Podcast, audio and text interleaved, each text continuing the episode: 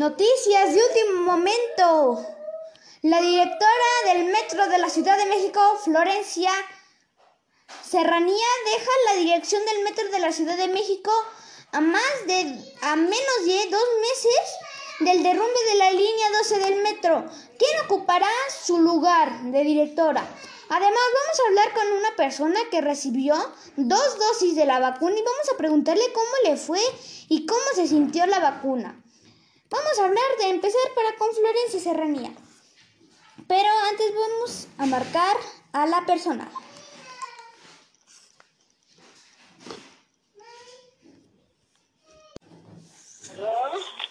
Hola, buenas tardes. Buenas tardes. Ya estamos para empezar. Estás en la radio de Perry. Ah, qué bueno. Te voy a hacer unas preguntitas. Claro que sí, a ver. Este. Ok, ¿cuáles son. ¿En tu vacuna recibiste reacciones? No, ninguna. ¿Te aplicaste antes de la vacuna del COVID, la vacuna de la influenza? Sí, eh, cuatro meses antes. Ok. Este, ¿tuviste alguna reacción en la, en la segunda dosis? No, Eh, y tampoco tuviste reacción en la primera dosis.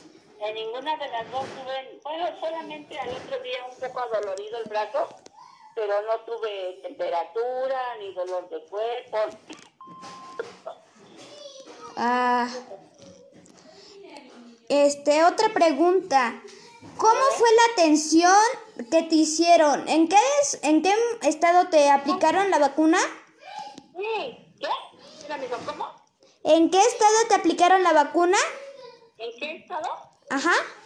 En el estado de Morelos. Eh, ¿Cómo te atendieron? Muy bien, porque como soy persona de la tercera edad y soy, este, bueno, uso bastón, ¿Ok? fue rápida la atención, pasamos muy rápido y hubo un buen servicio. Ah, sí, es que el día de ayer tuvimos a otra persona en la radio y nos mencionó de que había tenido, tenía síntomas de COVID-19, pero en las noticias de la noche vamos a preguntarle, entonces el servicio fue perfecto que te hicieron? Sí, sí, por, por mi parte yo sentí que el servicio estuvo muy bien. Eh, cuando le aplicaron la vacuna, ¿sintió un dolor? ¿El piquete normal? Eh, ¿De qué farmacéutica se la aplicaron? Mm, pues creo que fue los Pfizer. La Pfizer, ok, muchas gracias. ¿Es todo? Sí, es todo, son la- todas las preguntas. Bueno, Sí. bien. Gracias porque me invitó a participar en su programa. Muchas gracias. Hasta luego. Hasta luego. Como vimos, la persona recibió la vacuna del estado de Morelos y fue una atención perfecta, lo que menciona. Pero vamos a hablar del tema rápidamente de la línea 12 del metro. Del metro, perdón. Florencia Serranía deja la dirección del metro de la Ciudad de México y Guillermo Calderón ocupará su lugar. En el lugar estará ahora el ex titular de los servicios de transporte eléctricos capitalinos. Después de muchos rumores, este mediodía se confirmó que Florencia Serranía no permanecerá al frente del sistema del transporte colectivo STC Metro en la Ciudad de México. De acuerdo con los anuncios por la jefa de gobierno Claudia Sheinbaum, en su lugar llegará como, como titular Guillermo Caldera Aguilera, quien se desempeñaba como director general de servicios de transporte eléctricos. El día de hoy queremos agradecerle todo su empeño y trabajo a la directora Florencia Serranía, la directora del sistema de transporte colectivo y a partir del día de hoy toma posesión de la dirección del Secretaría de Transportes y Comunicaciones el ingeniero Guillermo Calderón Aguilera. Él es especialista en gestión de proyectos y procesos, especializado en implementación de transporte urbano. Ha trabajado durante 15 años en distintos proyectos de transporte público de la ciudad. Expuso. Al dar el anuncio, Claudia Sheinbaum suspendió la ronda de preguntas con medios de comunicación, en tanto que Florencia Serranía no dio ninguna declaración alguna. Por su parte, durante la misma videoconferencia, Guillermo Calderón señaló que, bajo instrucción del mandatario local, su objetivo será garantizar a los ciudadanos un metro seguro y eficiente. Para mí es un gran honor como ingeniero y como especialista en procesos y proyectos después de 15 años al frente de importantes programas de transporte público en la Ciudad de México. Quiero recibir hoy la encomienda de la jefa de gobierno Quiero compartir la primera instrucción que recibí de la jefa de, jefa de gobierno de la Ciudad de México. Es continuar con los trabajos para garantizar a los ciudadanos un metro seguro y eficiente, dijo el nuevo director. Martín López se quedará como encargo de despacho del sistema de transporte eléctrico. Y es que las dudas sobresalían de Serranía comenzaron a creer después de más de 50 días sin aparecer públicamente, ni cuando cayó un tramo elevado de la línea 12 del metro. Días antes que se oficializara la noticia, la alcaldesa fue cuestionaria por diversos medios de comunicación de la salida del ex titular del metro. Sin embargo, la mandataria solo evadió las preguntas. Si saldrá Florencia Serranía, le cuestionaron, le cuestionó. Ya la próxima semana daremos toda la información, respondió.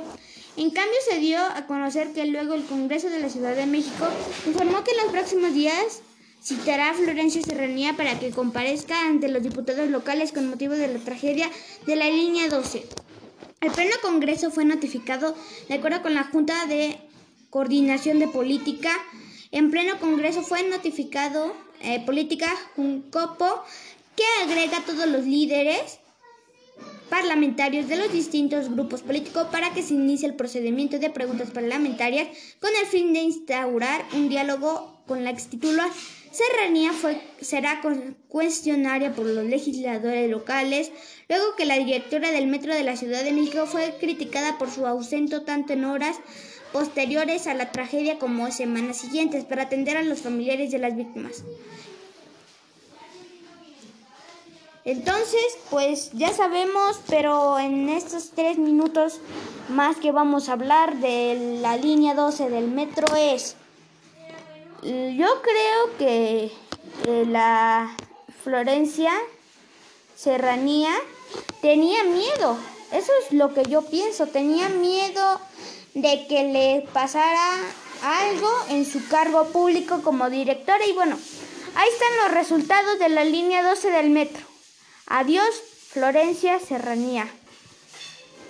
Y ahorita estamos buscando en las redes sociales qué dicen. Las personas, ya ven que en las redes sociales todas las personas se alborotan con las, las cosas, con las noticias. Y acá están noticias.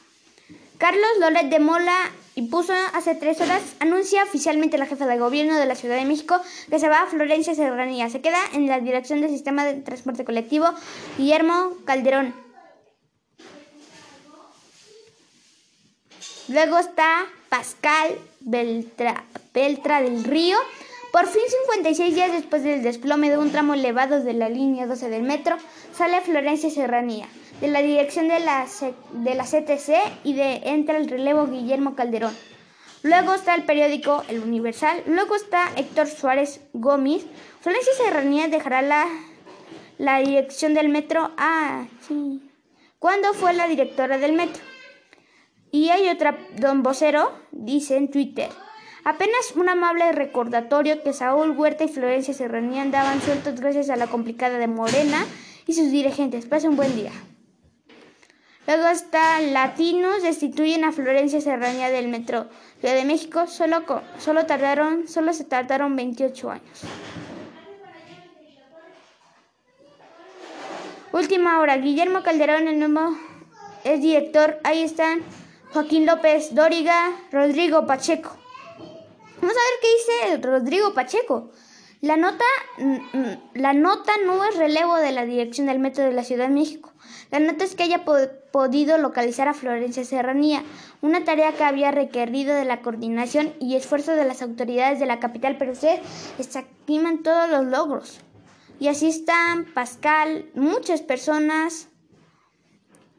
Eh, y hay otro meme que les vamos a pasar es un México, es una persona de México, una mujer que dice Claudia Sheinbaum y hasta atrás está Florencia Serranía. Alguien que te cuide como Claudia Sheinbaum a Florencia. Pues ya que la crítica, la crítica. Lamentable lo que pasa, lo que pasó y cada vez ya son más las personas vacunadas por el COVID-19.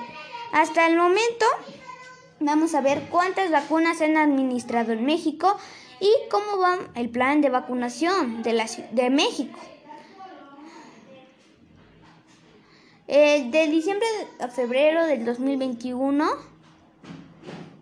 está en la etapa 1, el 100% de los personal de salud está vacunado. El 73% de la vacuna ya se vacunó en los de mayores de adultos mayores. El 67% ya se vacunaron entre 50 y 59 años. Y en el de población de adultos entre 40 y 49 años, todavía han avanzado un 33%. Donde se han aplicado más vacunas, estoy entre primero y segundo lugar. Está en primer lugar el Estado de México y segundo lugar la Ciudad de México por la cual recordemos debemos de usar eh, cubrebocas al salir de casa. Luego tendremos una plática con un especialista hoy en la noche. Esta es la emisión de la tarde, las noticias con la comida. Escuchen, escúchenos por el noticiero con Perry. Un cortecito yo voy a hacer aquí, pero vamos ahorita con ustedes. No, solo se pausa. Pero yo voy a seguir acá las de hoy. Vamos a ver qué dicen los periódicos. Reforma dice, va, FG, R por casas, ranchos y millones. La razón de México dice en su, en su portada de su periódico del día de hoy. Vamos por los grandes informales. Raquel Buenrostro. Esto es lo que Shimbao dedica a ser eficiente el metro. Es lo que dicen el, la, la, razón. ¿Pero qué dice el periódico Reforma? Va Guachicolero a candidato del AN. Esto es lo que dicen en esas noticias. ¿Qué dice la jornada? La jornada, con ser cambios en pensiones elimina riesgo social. Eso es lo que dice. El periódico dice, Crece el temor de que Europa cuestione al Supremo. Eso es lo que dije. Zacatecas en imagen propone liquidar negocios en ISS-TESAC. Es lo que dice. Es lo que dice en el periódico de hoy. Cuídate, estos, dicen, estos 10 estadios inician con más casos COVID activos en México. Casos por estado. En tanto, las 10 entidades que registran más casos activos esta semana es... Primer lugar, Ciudad de México. Segundo lugar, Baja California Sur. Tercer lugar, Yucatán, Tabasco. Cuarto lugar, Yucatán. Quinto lugar, Estado de México. Sexto lugar, Quintana Roo. Séptimo lugar, Tamaulipas, Sonora y Veracruz ocupan los últimos lugares. Entidades junto a Nuevo León las que tienen más de mil casos activos concentrados junto al 86% de los casos de COVID. Como vemos, la Ciudad de México tiene 9.785 casos activos, tanto que el Estado de México cuenta con 1.981 casos activos. Los que no tienen nada, casi nada casos activos es Aguascalientes con 42 casos activos, Morelos o Morelia. Ah, sí, es Morelos. Cuenta con 72 casos activos. Los que están en riesgo alto es de Nuevo León a la Ciudad de México. La Ciudad de México está mm, fuerte y la dependencia explicó que 10 estadios son los que acumulan el mayor número de casos y en conjunto conformarán más de más de tercios de todos los casos acumulados registrados en el país. Se trata de la Ciudad de México, del Estado de México, de Guanajuato, Nuevo León, Jalisco, Puebla, Sonora, Tabasco, Querétaro y Coahuila. La Ciudad de México alcanza 68.111 casos. Pero ya no estamos en los casos bajos, estamos en los casos altos. Ya no son esos tiempos de que no, que no hay casos, que no, no, no, no, no. Donde menos nos imaginamos, hay casos de COVID-19. Es triste lo que pasa, pero recordemos que tenemos conservar una sana distancia cuando menos a 1.5 metros de distancia del uno al otro, protección y cuidado de las personas adultas mayores, uso de cubrebocas y lavado frecuente de manos, ventilación en lugares cerrados, saludo a distancia y no saludar de beso, de mano o brazo. Como sabemos, vamos, posiblemente vamos a tener a candidatos electos que ganaron en las elecciones, posiblemente vamos a tenerlos a ellos acá en la radio con Perry. Muchas gracias. Este 28 de junio. Gracias por acompañarnos en esta edición. Pero vamos a ver qué son, cómo va la LGTB. Vamos a ver. Pues en las noticias más importantes, dice el Universal. Miembros de la comunidad LGTB piden a la Federación Mexicana de Fútbol dejar el doble moral. ¿Por qué no hay más series españolas protagonizadas por personajes LGTB?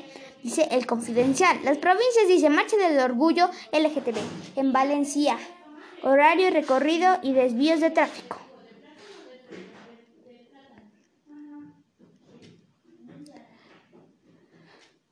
Y hoy pues vamos a tener otro Instagram Live Ahorita vamos a tener un Instagram Live. Muchas gracias por ver el Noti con Perry.